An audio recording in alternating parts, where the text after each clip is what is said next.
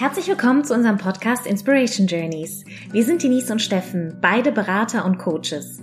Wir gestalten Retreats, Workshops und Online-Coaching-Formate. Bei uns dreht sich alles um das Thema Zukunftsfähigkeit und persönliches Wachstum. Was braucht es also, um glücklich, erfolgreich und voller Energie durchs Leben zu gehen? Wir wünschen dir ganz viel Spaß auf dieser Reise.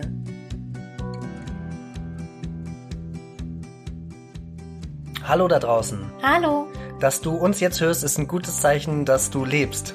Und wir laden dich ein, auf dieser Folge mit uns auf eine kleine Reise in den Tod. Das heißt nicht, dass wir alle sterben, zumindest nicht jetzt, aber das heißt natürlich, dass wir irgendwann sterben und wir möchten gerne mehr darüber reden, äh, was der Tod im Leben zu suchen hat, was er für uns bedeutet und wie er unser Leben tatsächlich lebenswert macht. Ja, wie jeder Moment sehr viel wertvoller wird durch die Endlichkeit des Lebens. Und wir finden es wichtig, über das Thema zu sprechen, weil es viel zu wenig in unserer Gesellschaft behandelt wird.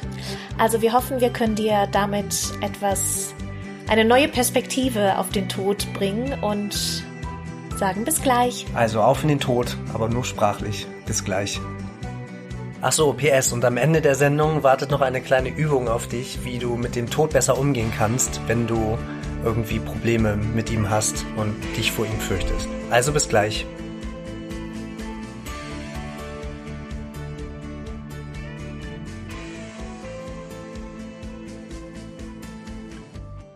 Letztes Mal haben wir über die guten Vorsätze fürs neue Jahr geredet. Und dann kann ja mal passieren, dass die guten Vorsätze gar nicht zustande kommen. Also noch ein Nachteil von Vorsätzen, äh, wenn man dann einfach stirbt. Wenn der Tod ganz plötzlich kommt, dann bringen auch die guten Vorsätze nichts.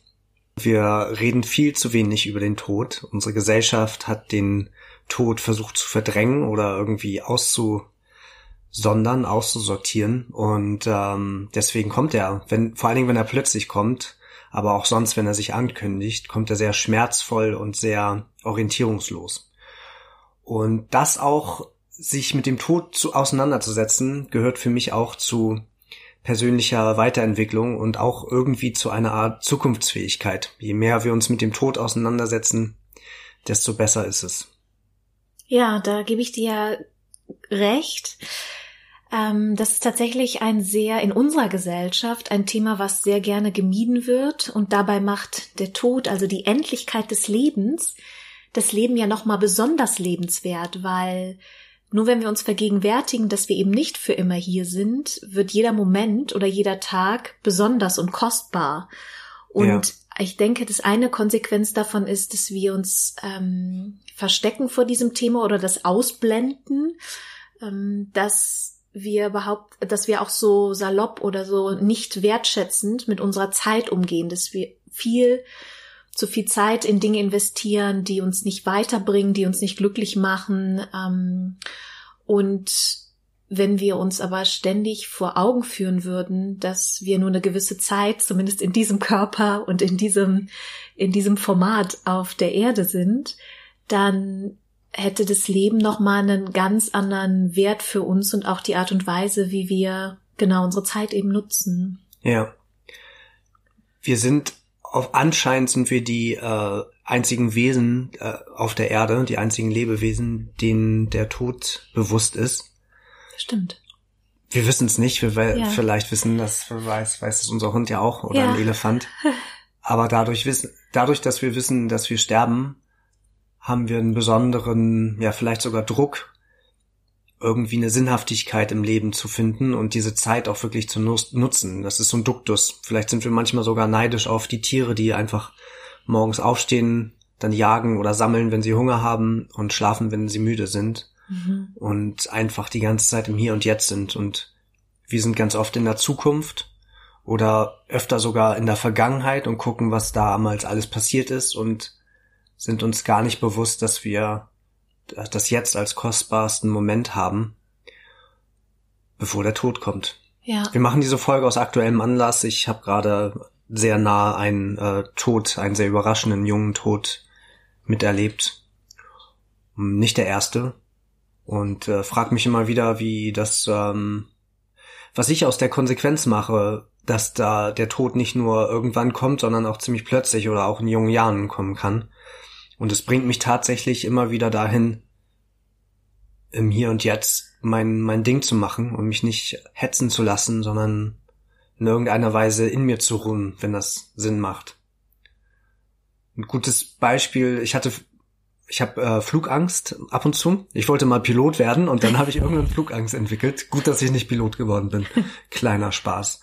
Auf jeden Fall, äh, wenn Turbulenzen sind oder wenn wenn der Start losgeht und ich mir mit meinem nicht sehr ausgeprägten physikalischen Verständnis dann erklären will, wie diese 200 Tonnen Stahl da hochgehen mit diesen zwei kleinen Turbinen an der Seite, dann denke ich, ja, was mache ich denn, wenn ich jetzt abstürze? Das ist ein sehr gutes Training. Ich fange dann an zu meditieren und ähm, spüre meinen Körper und bin im Jetzt und bin tatsächlich auch die ganze Zeit dankbar, was ich alles schon erlebt habe. Also immer, wenn ich im Flugzeug bin, mache ich mich, ist das eine gute Übung, mich bereit machen zum Sterben. Mhm. Ich bin also, ich habe jetzt keine Flugangst, aber manchmal, wenn es natürlich starke Turbulenzen sind, dann überlege ich mir tatsächlich auch, ja, was wäre denn jetzt wenn? Weil das natürlich auch so eine Situation ist, die nochmal besonders unangenehm ist, weil wir die Kontrolle ja komplett ähm, entweder an die Technik oder an den Piloten im Cockpit abgeben, dass wir, ja. das macht uns, macht nochmal zusätzlich so ein bisschen schwitzige Hände, da wir einfach nicht wie beim Auto selber das Steuer in der Hand haben und einfach darauf vertrauen müssen, dass schon alles gut gehen wird. Aber ich denke mir dann immer, also besonders wenn du neben mir sitzt, denke ich mir, ja, ist ja nicht schlimm, dann gehen wir jetzt zusammen. Hm. Weil ich habe auch schon den, ähm, also äh, den einen oder anderen Trauerfall miterlebt und ähm, besonders tragisch ist es natürlich immer für die Hinterbliebenen. Also es ist generell tragisch, aber auch dann, weil diejenigen, die sich eben mit diesem Verlust auseinandersetzen müssen, sind eben die, die zurückbleiben und nicht derjenige, der gegangen ist.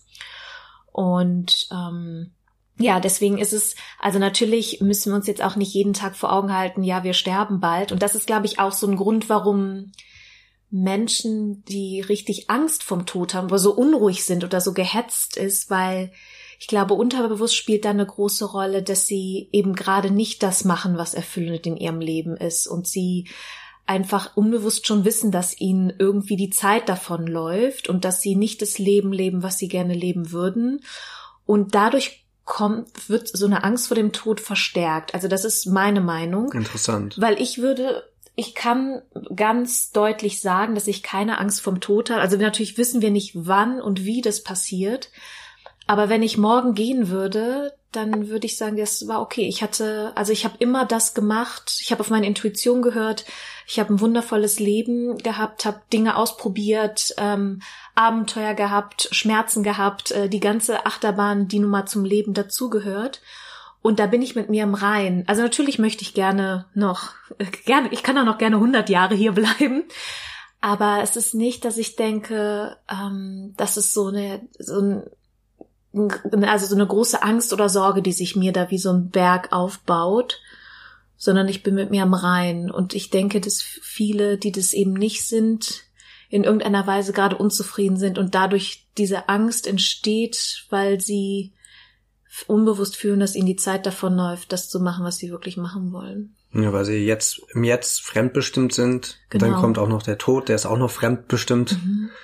Und dann ist das ganze Leben eigentlich fremdbestimmt und wir brauchen tatsächlich Mut und den Willen, eigenbestimmt dieses, ähm, dieses Jetzt oder das eigene Leben die ganze Zeit zu leben. Mhm. Ähm, eine Sache ist ja auch immer noch beim Tod dabei, es ist ja immer alleine. Also die Geburt ist ja alleine und mhm. man stirbt alleine. Und die, die man hinterlässt, die sind, fühlen sich auch alleine. Mhm. Und da ist ähm, auch eine latente Angst in uns vom Alleine sein und die eventuell auch mit dem Tod direkt zu tun hat. Wenn ich jetzt alleine bin und sterbe, wer kriegt denn das überhaupt mit?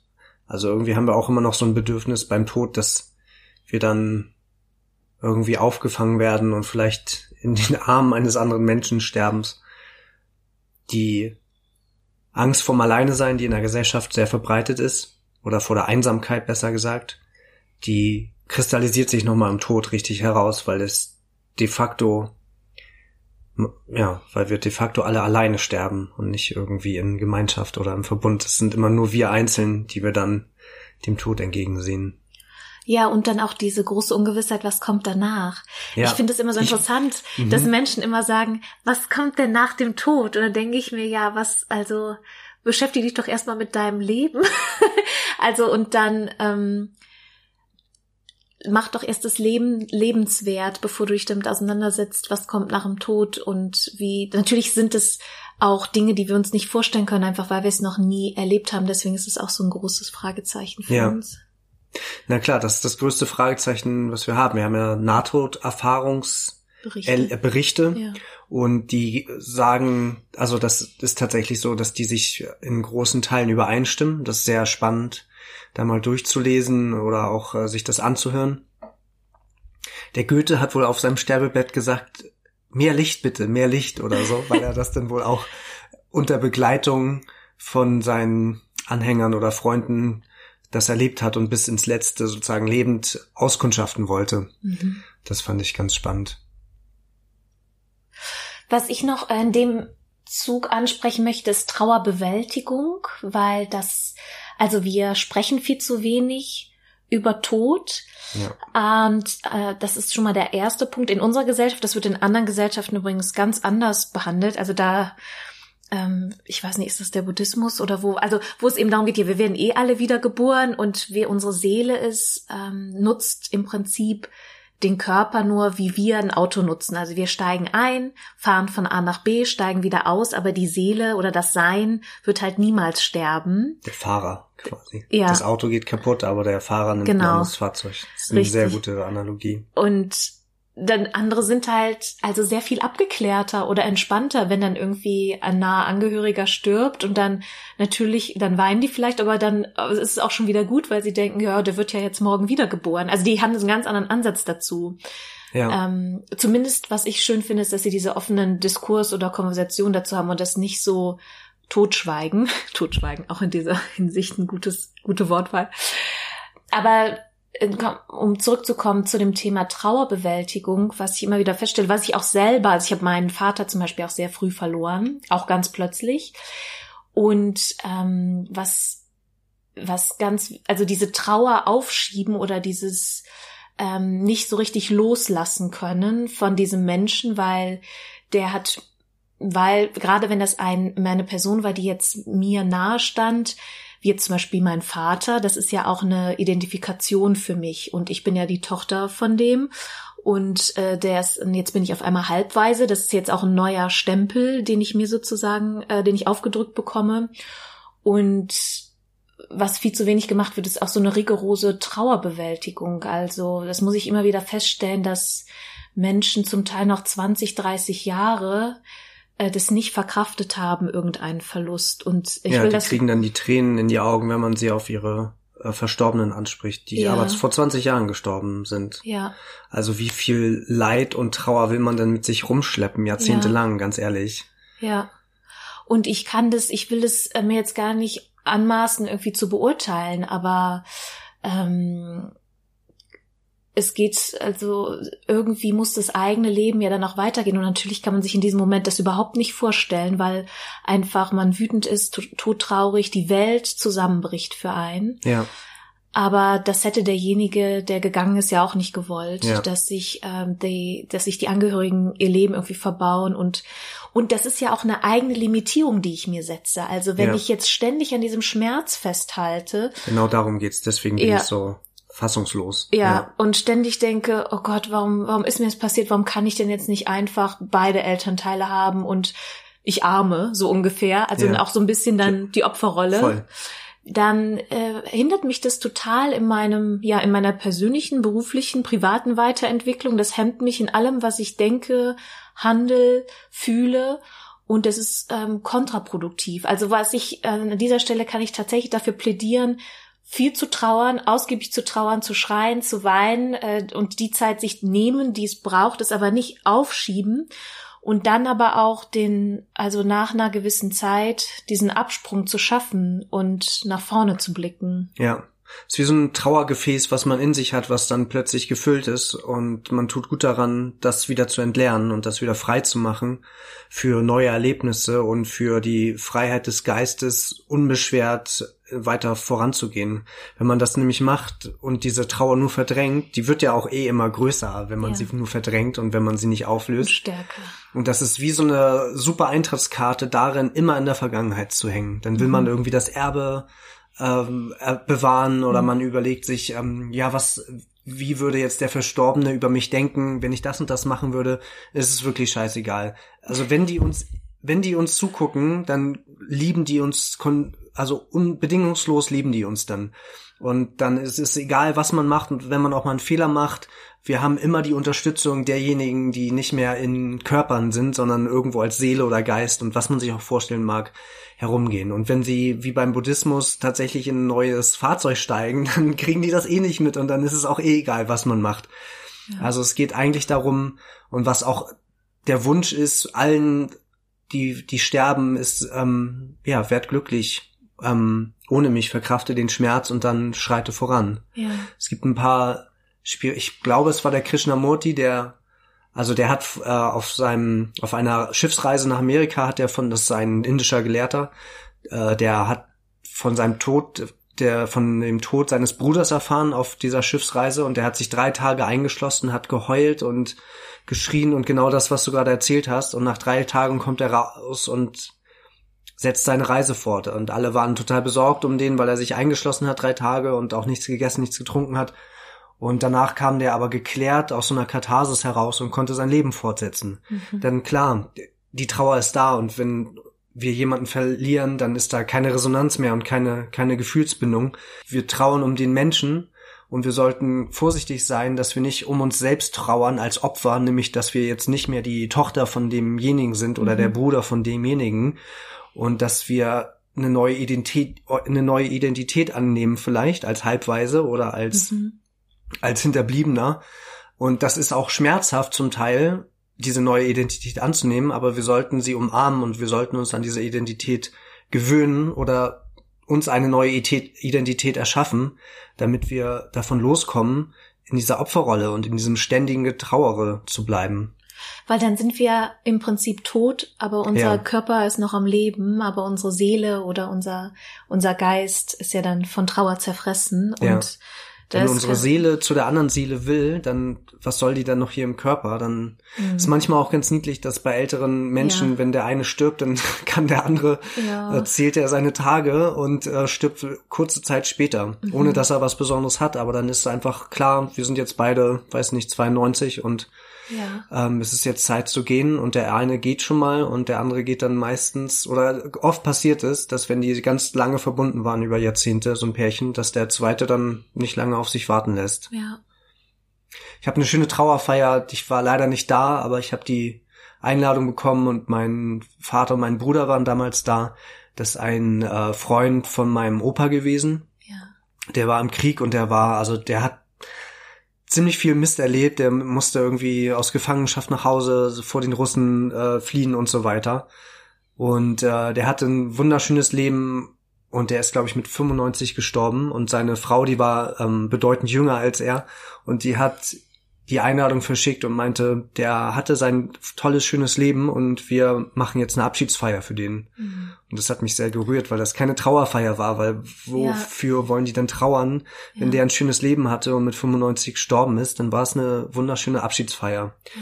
Und das finde ich gut und dafür plädiere ich auch, auch wenn der Tod plötzlich kommt und jemand sich quasi plötzlich verabschiedet, dann geht es darum, den Abschied zu feiern und vielleicht auf Wiedersehen zu sagen oder Lebewohl, mhm. um sich dann wieder seinem Leben zuzuwenden und nicht auf der Trauerfeier zu bleiben und ewig schwarz zu, anzuziehen mhm. und da drin ja gefangen zu sein. Mhm.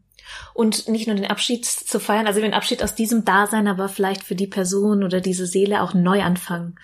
Und ähm, genau, was du eben auch gesagt hast mit diesem mit den Nahtodberichten, die sich sehr ähnlich sind, genau, dass ja. es in, dass sie ins Licht gehen und für manche ist es, kann der Tod ja auch etwas ähm, sehr Erlösendes sein oder ähm, ja. die auch vor allem, wenn sie mit sich im Reinen sind und äh, wie der Fall auch gerade, ich habe mein Leben gelebt und ich bin dankbar Und ja, so wünsche ich mir persönlich auch, da dann diese Reise anzutreten. Ja.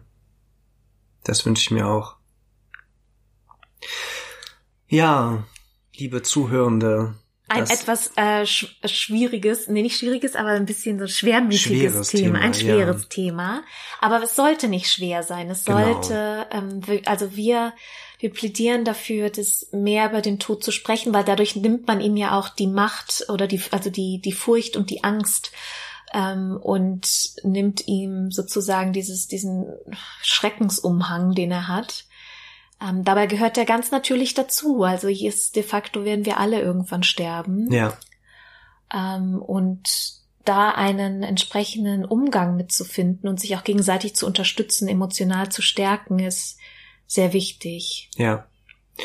Wir machen die Folge jetzt ein bisschen kürzer, sehe ich gerade auf der Uhr, aber ich würde das gerne noch abschließen mit einer kleinen Übung, wenn du ähm, ja irgendwie Probleme mit dem Tod hast und nicht ganz im Reinen mit ihm bist oder mit äh, davor Angst hast, dass der irgendwann eintritt, dann kann ich dir empfehlen, dass du eine kleine Schreibübung machst. Und zwar äh, nimm dir ein weißen, weißes Blatt und einen Stift und schreibe auf dass du genau in einem Jahr von heute stirbst. Und stell dir das vor und geh mal kurz in dich und guck, äh, wie sich das, ähm, was das in dir auslöst, wenn du weißt, dass du jetzt nur noch exakt ein Jahr zu leben hast.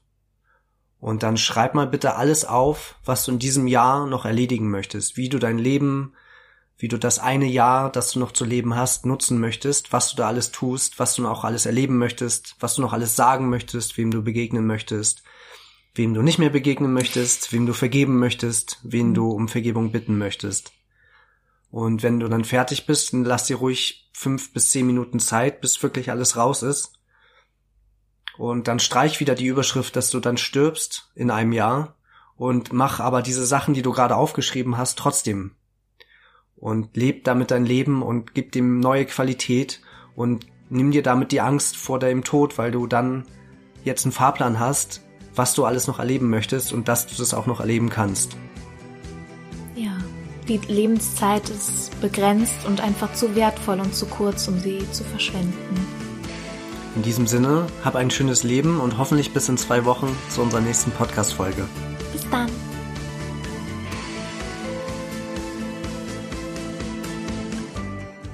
Und das war unsere neueste Episode auf den Inspiration Journey Podcasts.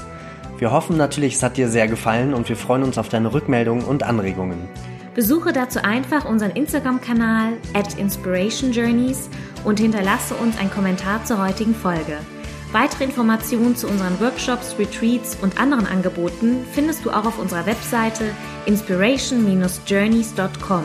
Wir freuen uns von dir zu hören und wünschen dir noch einen wundervollen Tag. Yes!